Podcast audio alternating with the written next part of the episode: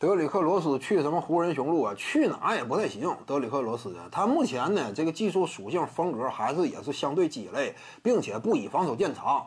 打个第六人呢不是不行，但是第六人也得要求你的兼容性嘛，对不对？就是强队的这个超六呢，你要是没有点投射呀，真是不是特别理想。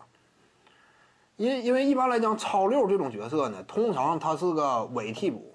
超六通常是个伪替补，他场均登场时间在三十分钟左右，这才是符合超六身价的。如果说你板凳席上站出来一场比赛打个十三四分钟，这不叫超六。超六通常是伪替补，甚至很多超六登场时间三十分钟以上。那这就说明什么？你得大量的跟核心球员放到一块搭档。那这会儿你如果投射不行，那你就消化不了这种级别的出场时间。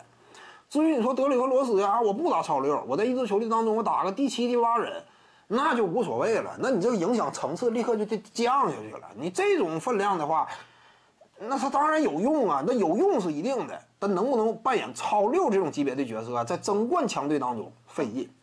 没有远射的话，你怎么消化超六级别的出场时间呢？怎么消化超六级别的登场机会呢？不，不太行。嗯，受伤风险也确实高。他一旦说拿到手里之后，也有可能长期高挂免战牌。他因为不是很健康了，像这种呢，早年间就遭遇这个重伤侵袭的，之后呢，他一直也是打打停停。所以呢，把他弄到手里，这个怎么讲？就出战的角度考虑，一支球队长期稳定的持续战斗力规模，尤其争冠级别强队，他得考虑哪一点？就是说，打到季后赛，你这个健康程度啊，能不能贯穿一整个赛季？你别我用你一半，后来你就做手术去了，那我不白要你了吗？你占着新进空间呢，我用你，我得，你得能长期坚挺，尤其季后赛高对抗环境之下，能不能行？那罗斯呢，这点也不符合标准。